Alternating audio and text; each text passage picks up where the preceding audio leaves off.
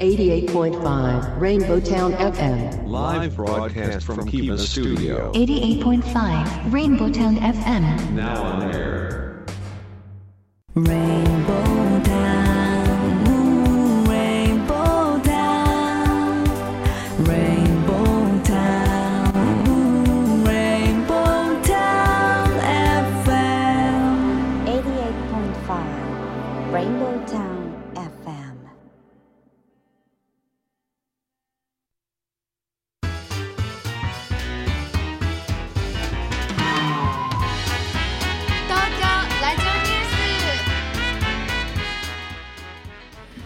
時刻は14時を回りました。FM88.5MHz レインボータウン FM をお聞きの皆さんこんにちは。そしてパソコンやスマートフォンを使ってサイバルラジオやリッスンラジオでお聞きの皆さんもポッドキャストでお聞きの皆さんもこんにちは。東京ラジオニュースメインキャスターの松ピーこと松本哲弘です。レインボータウン FM 東京ラジオニュース。この番組は毎週火曜日に個性あふれるコメンテーターとニューノーマル時代の気になる話題を独自の目線で語るニュース解説番組です。コメンテーターはライブ配信サービスアミーダ代表阿南秀樹さんこと DJ ジェットさんと次の時代にパラダイムシフトする企業を支援する専門家集団。株式会社エスペシャリー代表の小島圭さんです。よろしくお願いします。よろしくお願いします。はい、えー、巷はち世間は、はい。えー祝日ですね、えー勤労感謝の日と、えーいうことで、えー、とここあの深川ギャザリアも今日は休日祝日ですから、えー顔ぶれが違いますね。そうですね、はい。なんかしねファミリー層とかね。家族連れが、はい。そうですね。なんかねあのビジネスマンの方々のねちょっと顔見なくてふっと忘れるんですね。こういう仕事してますとね。今日が祝日なのか、はい。どうなのか。その曜日で動いてますからね、えーちょっと忘れるんですがふっとねこうこのギャザリアの敷地に入った時に顔ぶれが違うとあ今日はお休みの日なんだという感じがしますけれどもね。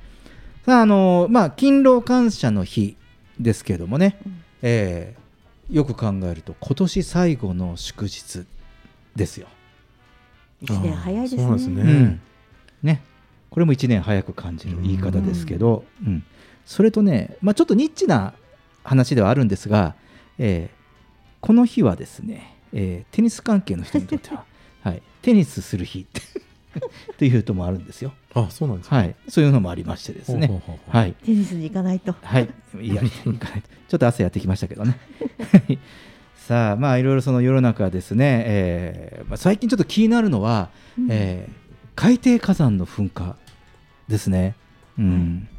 ねまあ、その沖縄の海底火山の噴火の影響に始まり、ね、あのよく考えると今度は、うん。えー関東といいますか東京、はい、ねえー三宅島とか、ねえーまあ、神津島とか、ね、ここら辺の話、うん。まあ、ちなみに東京都ですか東京都ですからね、はい。はい、こちらの島はね。うん、なので、えーこうニュースとかでも流れてますけどね、オイルフェンスなどこう対策をしているみたいですけどね、確かにその軽石来ないようにオイルフェンスで対策してますけど、これはこれで、オイルフェンスしてるから、うん。今度は漁船が出れないのね。あ港からね。止めちゃってるうん、そうそう漁に行けないというね、うん。あのニュースが出てきまして。でまずその島民の人たちもあ島民のあの地元の島民の人ですらちょっとお魚が市場に回ってこないんでっていうふうに言ってきているから多分またこういう影響がうん今度は我々の消費生活にも出てくるのかなっていうねそうね少しこう気配を感じていてで、まあ、漁業への被害がね我々の生活にも感じれるような範囲まで広がってきてるのかなという気がしますね。うん、海底火山とかあまり気にしたことなかったですよねこれまで。火山の噴火といえばね阿蘇山の噴火とか、ねなんかそういうこう,、ね、こう地上にあるその山の噴火でしょ、ううんん、海底火山ってあまり気にしたことなくないですか？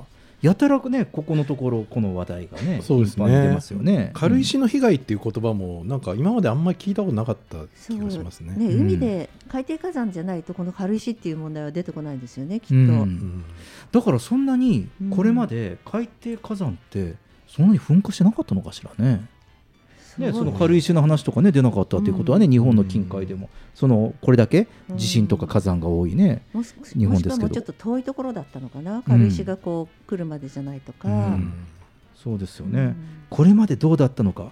いやーこれ本番になって気になってきたな、ね。はい調べておきますね。ました。お願いします。来 ちょっと次までに調べておこうかなと思いますけれども、さあ、えーさて、えー毎週このオープニングで世の中のニューノーマルな話題をニュースピックアップとして紹介していますが今週は、えーコミック漫画の話題です、えーパンデミック後の男女を描くコミックが話題というニュースですね。でこのコミック漫画のタイトルがですねニューノーマルなんですおよ はい、このねコミック漫画でねニューノーマルと弾いていただければねこうやってラジオ聞きながら弾いていただけると出てくると思うんですけれども、えーこのコミック漫画ニューノーマルなんですが、えーまあ、作者は、えー相原エイトさんなんですけれども、えーこのニューノーマルというコミックはパンデミックによりマスクをすることが常識、まあ、義務化された近未来を舞台に他人の口を見ることに特別な意味を感じる男女の物語でということなんですよね。えーまあ、感染症が広がる以前の世界に密かに思いを馳せている女子、えー夏希がクラスメイトの男子ヤス氏にマスクを外しているところを見られてしまったところから始まる2人の関係が描かれているというもの。なるほど。じゃあ十数年後の設定ですかね、うん、そうなんですね。これはね、ちょっと私、あの Amazon の Kindle で、えー1話、最新刊の2話購入してはい。読んだんですけれども、あのね、この、まあ、近未来の世界、だから、うん。そのこの主人公の世代っていうのは、もう生まれた時から、そのマスクが常識というか義務化されている世界なんですよね、うんうんうん。時代なんですよ。だからマスクをしているのが当たり前、はい、あの洋服を着てるのと当たり前 という一緒だ。いう感じなんですよね、はい。うん、だからもうその生まれながらに口元をマスクで覆い隠して生きることが当たり前になっている未来にとっていて、その例えば自分の友人とか知り合いの口元を見たことないわけですよ。む口元を見なくて生きるというんうんううん。この世界、うん、だからで特にまあこの思春期の男女なんですけどそのねあのちょっと気になってる子なのかな女の子なのかな、まあ、その子の口元を見た日には ちょっと興奮しちゃってるっていうね。そういう設定なんです、うん。ドキドキが止まらない感じだ、うん。だから言い方変ですけどある意味あの洋服を着てない状態と同じなわけですよ。もう、その覆ってることが常識で、うん。ね、覆ってない状態を見るのはうん。すごく非公式な話だから、うん。うん、なんかねその面白いけど そのちょっとこのあコミックを読んでましてね少し怖さも感じました。はい、こういったストーリーなんですけどどね。うん、さあどうでしょうね、こう我々の世界が先にこうなると。ねえ、まあだから食事をするとかもすごいちょっと別の意味も出てくるんですかね、うん。口が見れるみたいなね。あそうそうそう。すごい身内感が出てきますよね、あうん。あの子の口元を見たことがある俺みたいな感じ？そうそう。あの、俺さ、あの子の口元見ちゃったんだよね。うん。とかさ。ひそひそ声になっちゃうみたいなあジェットなさん、ね。俺見ちゃったんだよ。どうだった？どうだった？みたいな。マ小島さんの口を。でさ、逆にさ、それ見つかった日にはさ、あんたどこ見てんのよって言われる。ねよく見たなとか言ってた、う。うん。んね。まあね、このね、えーこのパンデミック後の世界を、まあちょっとね、少しその極端な、えー形でねうん。企画をされてますけれども、でも生実家、えーこういう状態が続いてその今ねうん。あのニューノーマルって言ってるしその生活様式って言ってるけれどもそのなんか生活文化うん。なんかその常識その生活モラルすら変わっていく可能性があるうん。かもしれないんだなって、えールールっていうかね決め事になってくるっていうのはね、そうモラルが変わるわけですよ。そう怖いよね、やだあなた口元見せてはしたないとか言われちゃったりするかそうもしれないそうそうすいませんって謝っちゃいそうですよ。ね、うん。うん。仕事だけでしか会ってない人とかってもう今すでにありますもんね。うんあの見たことないんで、でちょっと失礼しますとお水飲む時にマスクこうやって外した時にえ この人こんな顔してたんだみたいな。あるあありますよね。私よくあります。勝手に想像してっている顔とそうそう。違う、あの違う。打ち合わせとか取材とかでこう話をしてて、うん。うんふっとしたところでその飲み物を飲むとかね、うん。コーヒーを飲む時とかに、ね、口元出るじゃないですか。その時にあこの人こういう顔だったんだ。なんかマスクしてるところとの想像とイメージが違うギャップ全にちょっとびっくりしちゃうことはマスよくある。クした場前は、うん。マスクしてるからわからないって今言ったりするけど、うん。逆にマスク外されるとわからないっていう可能性が出てくるってことだよね、そう確かに確かに。このマスク側で覚えてるから、ううん。ん目の周りの印象で覚えてるから口元が入った瞬間にちょっと違う顔に思えたりするから、そうそう。だからさっきはさ生まれながらにしてうんこの状態でしょ、だから我々の世界でもすでに始まってるってことですよね。その、うん最初にこのコロナ禍からお会いした方はマスクが先にマスク画を先に知っているから、うん。マスクを外した顔っていうのが意外だったりとか。新鮮ですよね、するわけですよ。うん。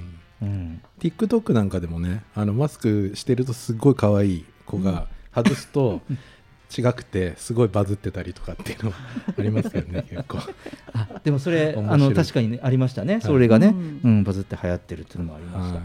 うん、ですからその生実家その非現実的ではないし、うん。その近未来的なコミックかなと思って、うん。まあ、いわゆるその現代を風刺しているかなとうん。思いまして、今日のピックアップで紹介してみました、はい。もうすでにね1巻は大人気で、えー11月の17日に第2巻が発売されてまして、まあ、気になる方はですね Amazon の電子書籍で購入できますのでちょっと読んでみてください。以上今週のニュースピックアップでした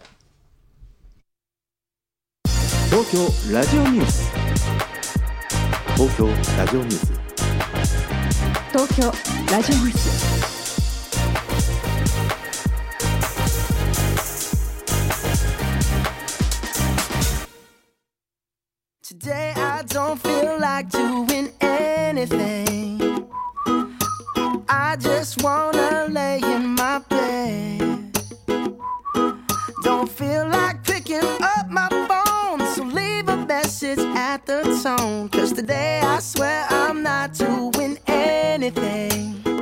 Uh, I'm gonna kick my feet up, then stare at the fan. Turn the TV on, throw my hand in my pants. Nobody's gonna tell me I can't. Nah, I'll be lounging on the couch, just chilling in my snuggie. Click to MTV so they can teach me how to Dougie.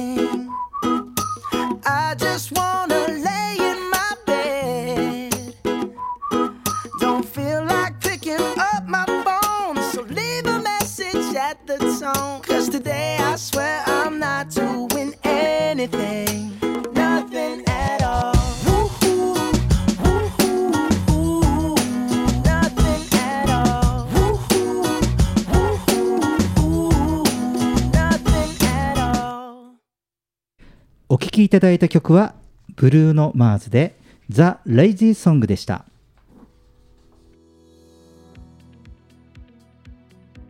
レインボータウン FM 東京ラジオニュース。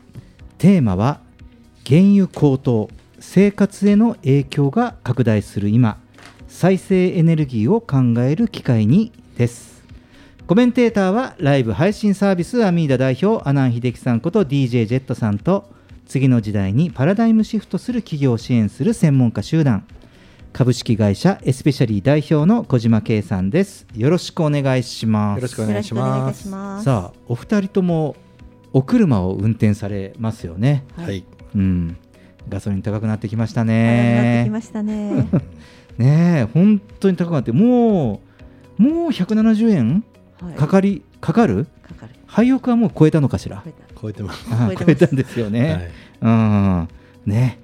このね、えーこのガソリンの高騰なんですが、まあ、この高騰を抑えるべくですね政府もこれはあの国始まって以来と言いますか、えー国家備蓄の石油放出を検討に入ってましたりうん。もう一つはそのリッター170円を超えると最大5円まで価格を補助しようかという動きもあります。はい。うん。ねえ。備蓄の石油を出すということですよね。初めてって言ってましたね。初めてですね。そうそう。緊急性が高いっていうことですそう。緊急性が高い、うん。ね、170円を超えるとねいろんな影響が出てきますからね、うん。さあ。でまあこのね、えーまあ、原油高の影響というのがもうほぼほぼ毎日この話題は上がってきますね。うん。原油が高騰したりあのうん。この政府の検討がこうなりました、ああなりましたとかっていうのが出てますけれどもこの影響がその地方経済、ね、にも拡大しているようでして、えーガソリンや軽油の価格高騰による運送業への影響のほか重油など他の燃料も軒並み値上がりしているということで、えー漁船や温泉施設などのコストも上昇しています。うん。えー現状どんなことかというと、まあ、まず運送業は、えートラックの主要燃料であるのは軽油ですから、えーこの軽油の価格が、えー1年前と比べて1.5倍に跳ね上がっておりまして、えーだからちょっとガソリンとは違うんですよね。もうねうん。15060円ね14050円が170円の世界ではなくて、うん。もう1.5倍上がってるんですよね。えーその1.5倍上がっているので、まあ、利益を圧迫している状態と。で同様に、えー漁業への影響も同じです。この漁船も、ね、燃料を乗せますからね、これも多くは軽油が多いので、うんこの漁に出るのに1.5倍のコストがかかっているわけですね。で、まあ、この気候変動で魚が取れにくくなっているって話もあるじゃないですか。うんまあ、これと合わせるともうダブルパンチですよね魚も取れにくくなってるし、えーこのね一つのその魚を取りに行く費用がかかってきますからね、うん、そうするとね今度は魚のねこうなんてなんですの販売価格も上がるというものなんですけど。でそして、えー今度はこれが観光業まで影響していくと。でこの新型コロナウイルスから回復を目指す観光業ですよね、その10月1日から、ねはい。今、ようやくね、はい。緊急事態宣言が明けて、でまあそのね、GoTo の検討がどうなのかとかっていうことですし、今日もねあの、ちょうど連休にしちゃってる方もね、あの多いようで、うんうん。ね、ちょうどその秋の行楽シーズンということで、こういう観光がね、徐々に盛んになって、えー先週の番組でもオープニングで、いや、まだその海外からの人の受け入れは始まってないけど、まあ、そういう準備も始まりますよねと、もう早くもそこに動いている観光地もあるよねっていう話をしたところなんですが、この観光業も原油高の影響をじわじわと受けていまして、これね意外に温泉の温度ってはい。我々が都合がいいようにはできてないわけですよね。あのいい泉質なんですけど、はい。ちょっと入るにはぬるめのところもあったりうん。もしますし、えーまあ、暑いところは冷ましたりもするんですけれどもいずれにしてもその温泉の温度調節、まあ、これから日本は冬にもなりますので、えーまあ、暖房に重油を使っているケースもある。うん。うん。でこのその温泉だけじゃなくてもう少し話を広げると、まあ、都内にも多くありますけれども、銭湯もそうですね、はい。はい、銭湯もあの、まあ、まだ薪炉でであの、まあ、釜輪で湯を沸かしているところもあるんですけれども、まあ、結構な、えーこう温泉施設、まあ、うん。スーパー銭湯も、これまで従来の銭湯も含めて結構そのお湯を温めるのにやはり重油を使っているわけなんですよね。うん、でやはりでこの重油がこう高くなってくると、まあ、日本はいろいろ原子力とか火力とか水力の発電所ありますけれどもやはり火力発電にもかなり頼っている部分が多いですので、うん。今後は電気代にも影響を受けそうなんですよね。うんまあ、こういったねその、まあ、お二人にもねあのその生活とかこのビジネスの影響ってどうお考えになりますか、うちあのーボボイラーなんですお湯が。うん。ボイラーお家が。はい。ボイラーでお湯沸かしてるんですけど、うん。でストーブも灯油なんですよね、うん。でえっ、とまあ近くの車でうん。ポリタンクをこう積んでうん。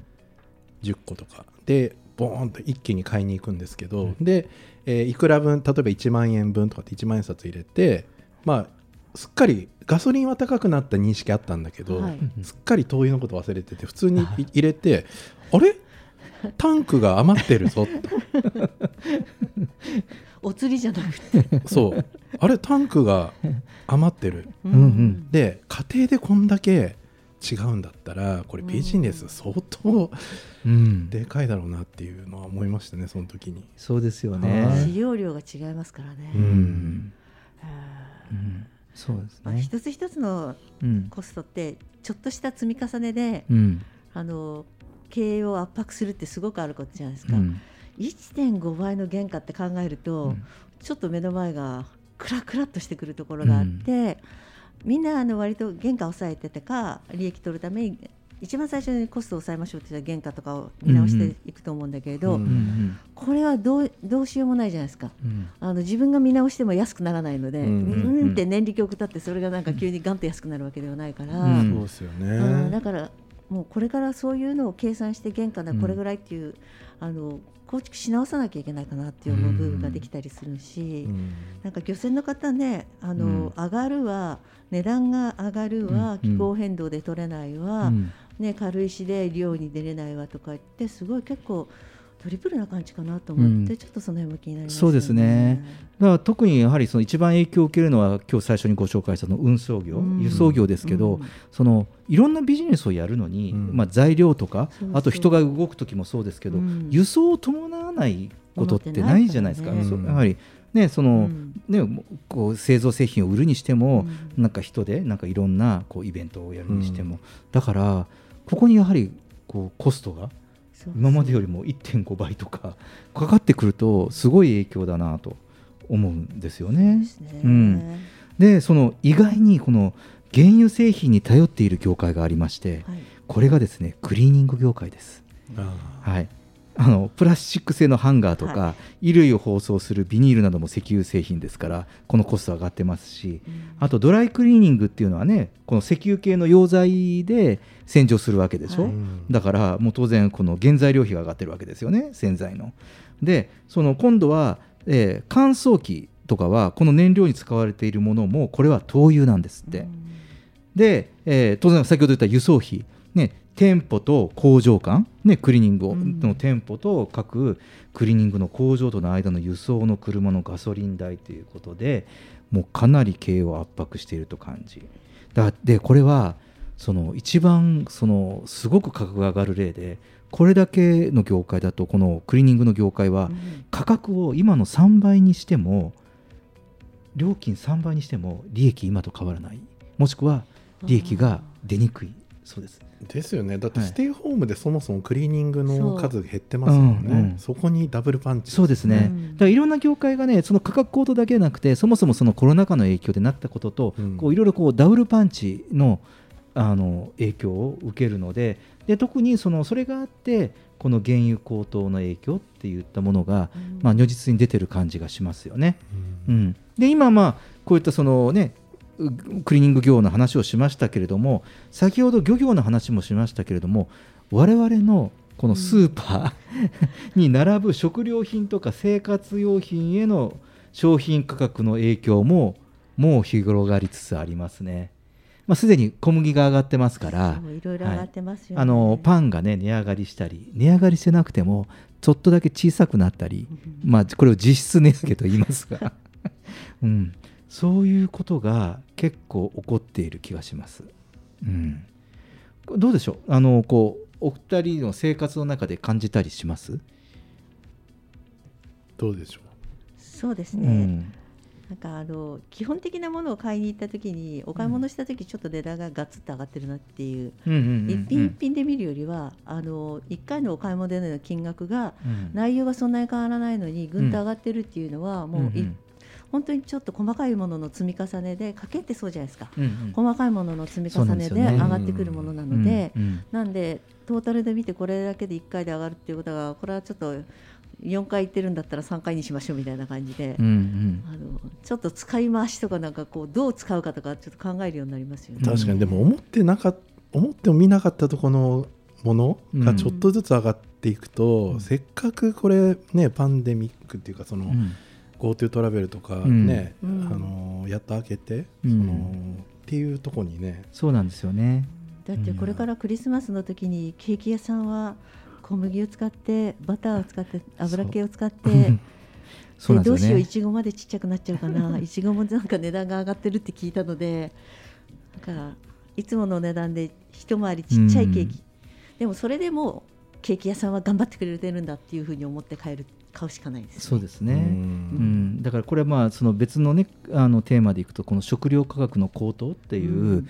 まあ社会課題もあるんですけど、まあこっちともこうシンクロしながら、まあいろんなその食料価格の高騰の側面がうん。また今度はまあ物が取れないとかね、うまくそのね自然災害とかで作れないとかっていう話題もこれまでしてきましたけれども、これに合わせてこの原油価格の高騰っていうのもやはり食料の調達が厳しくなってくるっていうことのちょっと背景の一つになりそうかなという気がしますよね。はい、はい、ではちょっとここで一曲いきましょう。ザ・ウィークエンドアリアナ・グランデで Save Your Tears。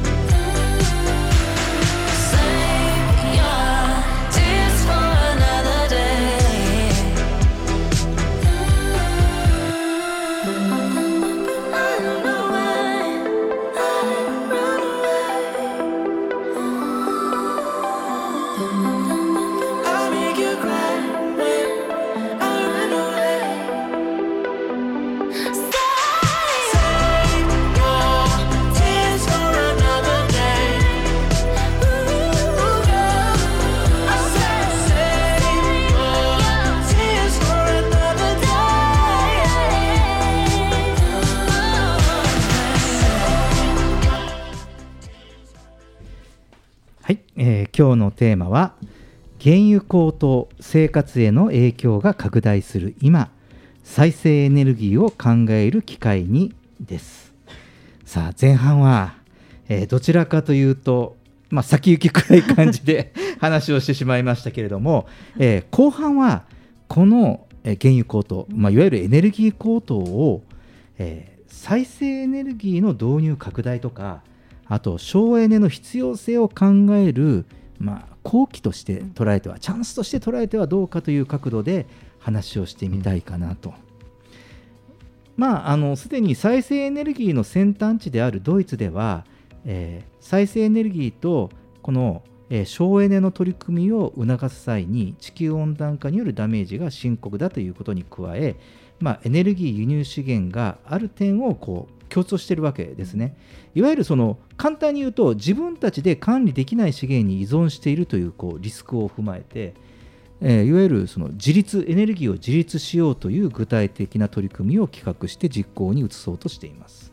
うん、これはあの、まあ、もう一回言いやすく言うとそのエネルギーをうん他の国とか他に、えー依存しないで頼らないで、えー自衛エネルギー的にエネルギー生産的に自立していってはどうかという考え方うん。なんですね。うん。さあまずねその、まあ、こういうねあの原油高騰とかっていう話題をしましたけれども、そこがどうなるのかってこうねいろんなことを憂いてもしょうがないので、うん。じゃあ我々はどういうふうにエネルギーを確保すればいいんだろうと。うん。例えば日本だったら日本のこの事情を踏まえた時にどんなエネルギーを調達することができるのかなと。うんでその自国で調達できたエネルギーでやっていかなきゃいけないわけですよ本来はそう。ですね、うん自立しないとだ。うん、そうそうそうね。ということなんですけど、うんどうでしょう？こういう考え方 エネルギーを自衛しようという考え方ですけど。すごくいいと思います。あの、うん今までは原油国とかね、そういう産出国に対して、うんあのその人たちであの昔のオイルショックもそうですし、あの左右されることがあったんだけど、日本が独立してあの進んでいく独立っていうのはね、周りと互いあの互えるところではなくて、するためには。うんあの同等にちゃんとあの再生エネルギーとかそういうものを使って独立してるじっていうところを認めてもらったらもう一度少し肩をみんなと並べられるんじゃないかなっていうイメージを持っていて、うん。日本はどうせ人のものを買うだけだからと言われていたところから、うん。日本が逆に何か新しいそういう資源をみんなに提供できる国になったら、うん。日本の最先端技術すごいなって言ってもう一回認められるところができると思うんですよね。それが日本が一番強くなる方法だと思っていて、その辺をちょっとやりたいやりたいなってちょっと やりたいなってはい ちょっとあの言っちゃったけど そういうところに力ちょっと力入れていきたいなって思っちゃって。うん。ジェットさんどうでしょう？そうですね。多分えんまあ他国に依存している中ではまあ割とバランスよく例えばまあえー、と石炭、うん。えーせ油石油、シェールガス、うん。っていうんで、まあ、どこかになんか政治不安とかあっても、まあ、一応こうどこからも供給できるようには多分日本はうまくやってるとは思うんですけど、うん多分さっき今言われたようになんかその食料とのなその駆け引きとか他のものが絡んでくるとちょっと不安だなっていうのはあるんで、うんまあ、そう考えるとちょっとそうですね。なんか日本の技術力っていうのをもう一回このエネルギーのところに集結してうん。やってほしいなとそうで思いますすね、うん。今ちょっとね日本の技術という話にお二人からもなりましたけれどもこのその日本でも、まあ、福島県の浪江町ですね、まあ、ここはねいろんなその東北の震災でも被害を受けたところですけれども、まあ、こちらにはですね世界最大級の水素製造実証拠点福島水素エネルギー研究フィールドっていうのがありましてこの製造された水素は研究の一環として J ビレッジとか、えー運動公園それとあと道の駅ですね、えーこの浪江町の、まあ、ここに、えー燃料電池として供給されているという実証実験が行われています。ですから、まあ、一つのテーマとしてはあの今トヨタとかもね車で今一生懸命そのガソリンじゃなくて水あるある程度その水素エンジンでレースに出たりとかね、やってますけどこの、えー日本の技術を結集したその水素っていうものも、日本が独自調達できるエネルギー源。しかもクリーンエネルギー。そうですね。ということ地球を汚さないエネルギーですよね、まあ、注目をされています。あとは、まあひまあ、前から言われている太陽光っていうのもありますからね、まあ、こういったそのその再生エネルギーのその普及ということが、まあ、自国のエネルギー自給力を、まあ、自給率を高めるんだということですよね。だからまあ、一つはこの最近トヨタのニュースとかでトヨタは何になっていくんだ水素エネルギーになって、ね、そういうそのエネルギー会社であったり、えーまあそういうそのこう車を走らせてることによっていろんなデータを収集するとかって言ってるのも、まあ、こういったあの、まあ、エネルギー資源をを運用管理するっていう目的もあるのかななんていうふうに僕は捉えてたりするんですけどね。うん水素っていうと割と、うん。あの高圧で危険物取り扱い的なイメージがあって、うん。そうするとそれを運ぶのにどうのとか工場を作ったら爆発するんじゃないかとか心配される方がいたりとかするので、うん。それを日本の技術でどうより安全に使えるかっていうのうんうをん。やっていったら本当にいいんじゃないかなと思っていて、そうですよね。意外にねあのこの、えーと都内の都バスもいくつか、あの水素バス走ってますからねもうすでにね、うん、これ実証実験の一環の中でですけどね。だそういうね、うん。安全性っていうのをだ、うん。あのどこの国よりも早くうん。やってったら、あの出してったら、うん。この技術っていうものがまたうん。世界中の皆さんの役に立つし地球にも優しいし、そうですよね、あと、ボイラーじゃないとできなかったことがこの水素で発電していくことによって、うん自分たちで作ったエネルギーでやれれば、うん安定して供給できるようになるじゃないですか。うん今後の食料とかが高騰するっていうのを収めるにはそういうこともいいかなと思います。うん、そうですよね。なのでね、まあ、あのこのね原油高騰というね、ちょっとネガティブな話題からですけれどもこういうその未来につなげていくという、ね、企画、ね、ぜひこのこれを加速させるチャンスにしていただきたいかなというふうに思います。えージェットさん小島さんありがとうございましたありがとうございました。レインボータウン FM 東京ラジオニューステーマは原油高騰生活への影響が拡大する今再生エネルギーを考える機会にでした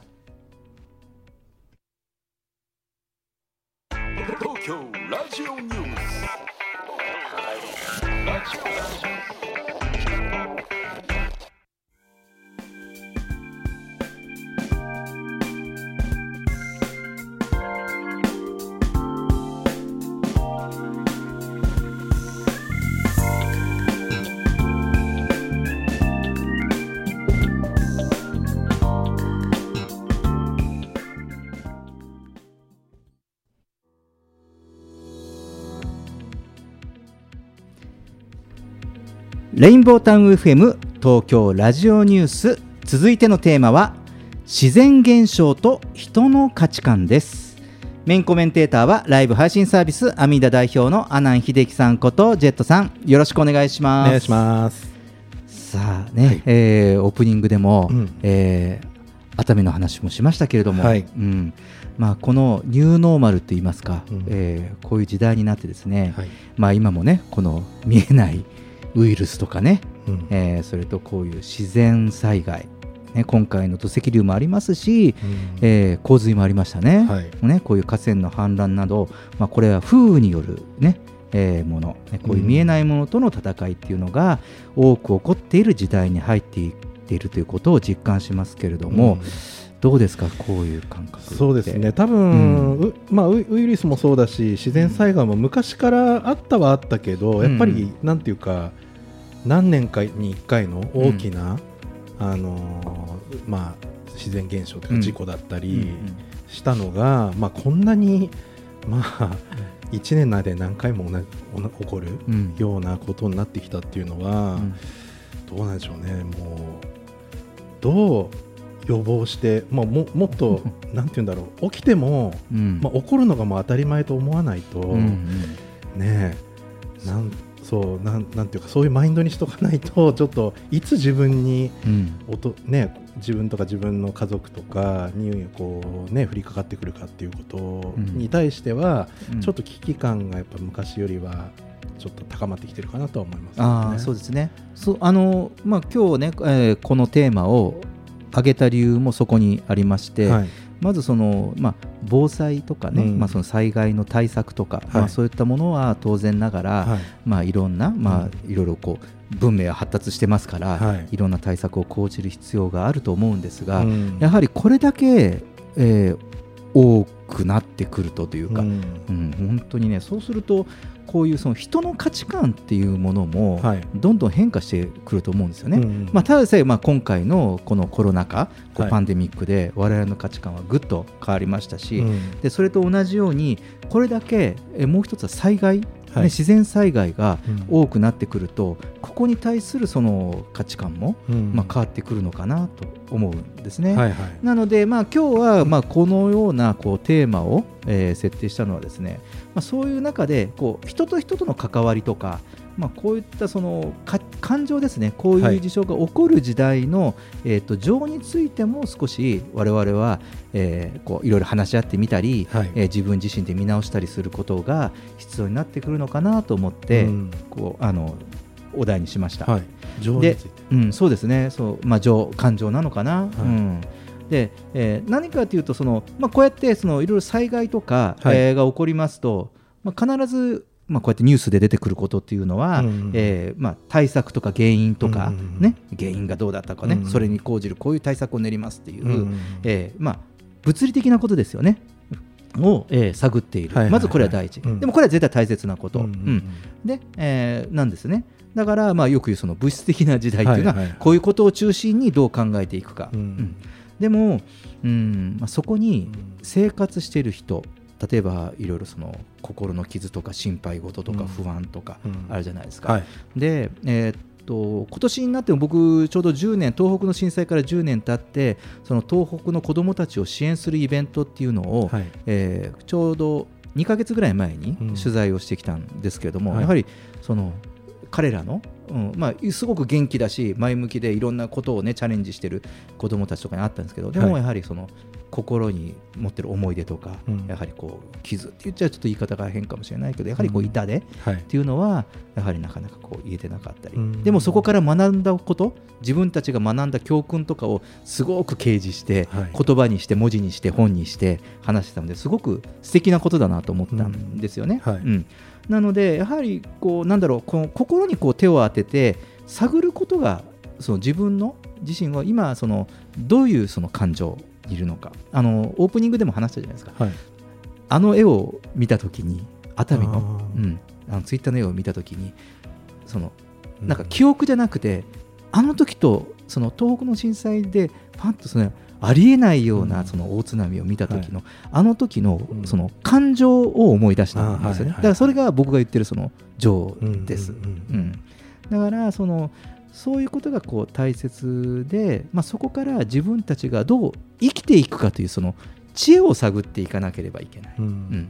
その心の在り方もそうだし、はい。というのが、うん、あのここねこの週末も、えー週明けも、ううんん。ニュースを見ていて、はいああこういうテーマを上げた方が上げたいなとうん。思ったのはこういう理由です。なるほど。うん。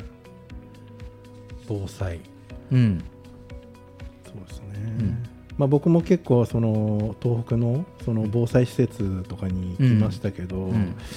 いやまあまだそういうなんていうんですかねつ爪痕うん。みたいなものをわざとまあ残してうんる施設とかもあったりとかして、ん。まあ、そんと それをそれがいいのかうん。悪いのかとかっていうのもあーまあ忘れまあ、あの時のことを忘れないっていう意味ではまあもちろんいいことだし、うんうん。まあでもこれを見るとやっぱりあの時のショックみたいなのも思い出しちゃううん。っていうのもあるしだ,、まあ、だからこそじゃあこういう防災をしようっていう意識づけとか、まあ、あの何かが起きてから、えーとまあ、支援、ね、に日本の皆さんこういる、まあ、世界の皆さんもそうですけど、まあ、うん。支援していただいて、こういろいろ、まあ、復興に行きましたけど、うん。本当はやっぱり防災が大事で。うん。防災って人の、まあ、もしかしたらこれやってればうん。一、人でも多くの命を救うことになる、だけど起きた起きた時にはもうじゃあ何人その防災をやってたから、うん。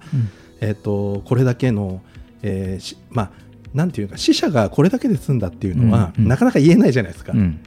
死んだ方っていうのは亡くなった方っていうのは不幸にな,、うん。なられた方なんで、うん。だから、まあ、そこにはなかなか注目されないけど、うん。やっぱりそのまあう防災っていうところっていうのの大事さってうんいうのをなんかもう一回その今の心の面も含めてうん。考え直した方がいいかなとはすごい思います。うん。そうですよね、はいあの強く感じるのは、まあ、そういったね、えーことともう一つはこうこういうのをニュースをこう見たりとかじゃあそういう話をこう聞くたびに当たり前の大切さを感じるんですね。うん。あのこういう現象がこうたくさん起きれば起きるほど、はい。こう感じるのは当たり前、うん。当たり前が素晴らしいっていうか、うんうんうん。あ当たり前は幸せなんだなということですよね。うんうん。だからそのまさかそのね家族とか友人とかまあそういったものとここがその最後の会話になるかもしれないと思わないじゃないですか。まあ、ほぼなんか予測できたことっていうよりは突然起きてることなんで、う。ん多分ね普段の生活の中でう。ん。急に会えなくなっちゃったりとかってしてるう。ん。ことばっかりですもんね、ね。起きてることが。うん。うん。だからまあこういうその時代を僕らがこう生きていくっていうことっていうのは、やはりそのああの時あれをやればよかったなとか、うん、あとはやってあげればよかったとかっていううん。ことがやはり起こるわけですよ。で自然相手には僕らかなわないですよ。人間って無力だから、うん。だからその今を生きるっていうこう大切さを強くこう、思い知らされるというかそこを刻まれるというか。なるほどね。うん。情ってそういうことですね。そうですね。なるほど。うん、だから本当にもちろんいろんな防災とかここも整えていくんだけど、うん。でも僕らは、えーやはり毎日毎日、うん。いろんな情を持って生きてますから、うん。ね、喜怒哀楽持って生きてますから、だからその時に今という時間ですねね。今、うん、だってこうやってジェットさんとお話しするのもうん。分かんないですよこれ、うん今日が最後かもしれないじゃないですか。そううんだという気持ちでね、うん。うん。だからそれが今を大切にしたりとか今話していることうん。起こっていること、やはりなんかそういったことをありがたいと思って、えー過ごすことなのかなとあーでもこれちょっと意識してるかしてないかでだいぶ行動も変わりますね。確かに、うん。うん。まあちょっとね実家のね親のとこ帰ろうかな。でもちょっと、えー疲れてるし家で寝ようかなと思う時に、うん。まあそういうことをちょっとよぎれば、うん。あちょっと今一回とりあえず行っとこうかなとか、うん。まあ、そういうふうに変わるかもしれないですね。そうですよね。うん。うん。なのでちょっとそこら辺そういうね、えー角度から、うん。じゃあこういうその自然災害とか、まあ、こういうふうな多くなっていったり、まあ、見えないものの脅威が出てくる中で、まあ、我々がどういうふうにこう生きていくっていうかこうあり方でどうすればいいのかなって話を、えーこの後もしてみたいと思います。ね。えーまあ今を生きるっていうことをねはい大切にすることなのかなって話をしましたけれども、まあそのこうあえてねこういうことが多いからこそじゃあ自分たちがその起きた起きないようにする努力とかねそういうのも大切だけどその、まあ、今うんの毎日生きてることをこう悔いなきようにその生きるっていうか、そういうことをその大切にしなさいよっていうのを、まあ、こういうことが起こるとなんかこうメッセージされてるというか。はいそういう気がするんですよね。うん。結果、長く生きるかもしれないし、ね、今を生きたりね、悔いなきように生きることで結果、長生きするかもしれないし、あまりこう先を見すぎるとですね、あの変なしその将来の保証とかさ、なんか将来の蓄えとか備えとかって言うと、そのなんかこう 起こってもないその将来をあんまり考えると、結構なんかそういうそういうその将来不安とかあんまり煽られたりすると、なんか気持ちがこう憂いを含んだりしちゃうじゃないですか。だからその、まあ、自分で考えて、まあ、今を生きるっていうことっていうのをすごく強く感じるんですよね。うん。だからこれがなんかこういろんな自然でいろんなことが起こることとの共存共栄の知恵知恵というか、はい。うん。まあ、戦わない生き方というんですかね、うん。と思いますが、うん。どうでしょう？まあ戦おう戦おうにも戦いようがないですから、ね、そうそうそう。だからそうなのよ。そもそもう。ん、さっきも言ったけど人間は所詮無力ですからねその自然とかね、うん。いろんな単位の脅あの脅威に対しては、うん。うん。まあ、ある程度の物理的なことはできるかもしれないけど、ん。そうですねそうですね。まあ、勘違いなくなんですがそういうね物理的なことっていうかねいろんな対策をしないっていう話ではなくて、うんうんうんまあ、我々が、うん、その何を軸にやはりこういうのことが多い中生きていくかっていう話ですけどもね。うん。そうです。だから、まあ、こういろいろこう自然災害に対してほらいろんな土地に住むとかっていうのもその人の考え方じゃないですか、ん。今を生きるって考えるとじゃあ災害が多いんだったらそこから離れればいいじゃないかって、ね、またねなんか起起きそうなところに。でもあえてそこに住むということを、その自分のうん今を生きる価値観として思っている人はそこに住むかもしれないし、うん。うん。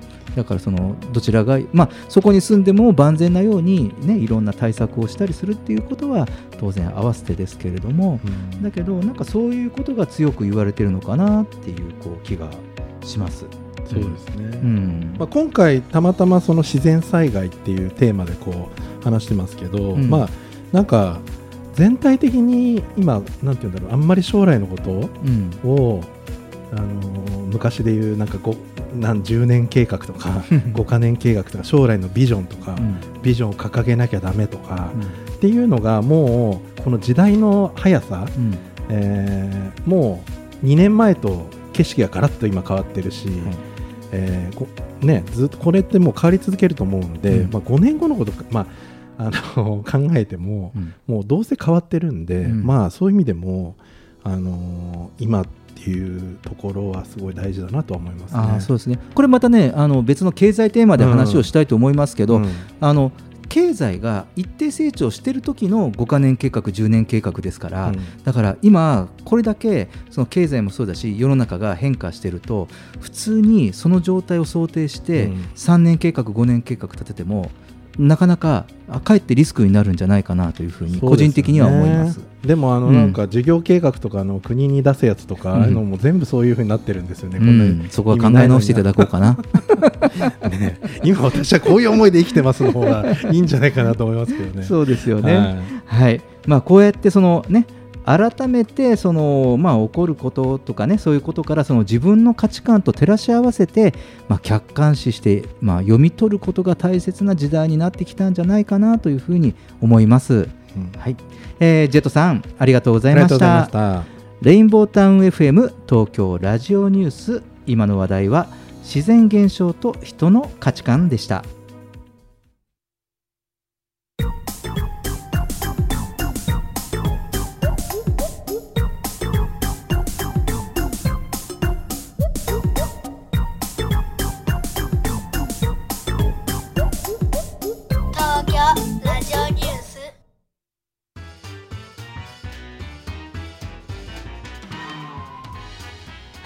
エンディングです。ジェットさんお疲れ様でしおた。疲れ様でした。やっぱこの番組らしいその危機をチャンスに置き換えて考えるっていうところで見方を変えるとね。見方を変えると、うん。それでやっぱエネルギービジネスに対する小島さんの意欲をすごい。熱を。そこに一番エネルギーを感じましたね今日は。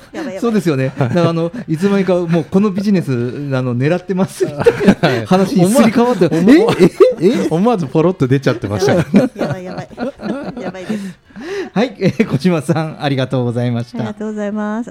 あのやっぱり日本の強みってあの、うん。負のところからプラスにあの大きくジャンプする力があると思っていて、うんうん。だからそういう才能を持ったあの私たちは集団であるということを意識していけば、うん。それを世界の役に立つうん。ということ、自分一人勝ちしないで世界の役に立つ日本というのを出していったら、当然日本も豊かになるし、うんいいんじゃないかなと思ってるんでちょっとそういう技術とかのところをね、うんどういうところがあるかとかまたねみんなで一緒に案内できたりするといいななんて、昔からそうやってますよね日本ってね石炭の技術もそうですし世界に対してね。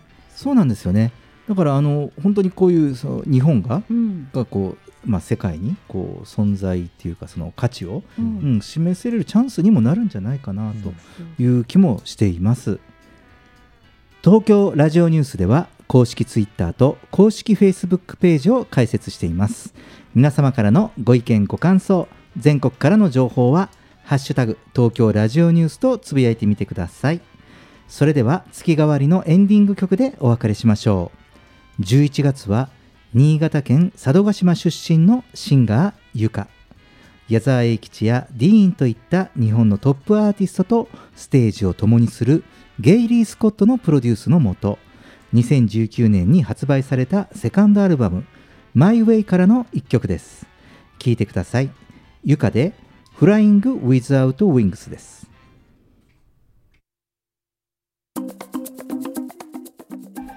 東京ラジオニュースまた来週お会いしましょう。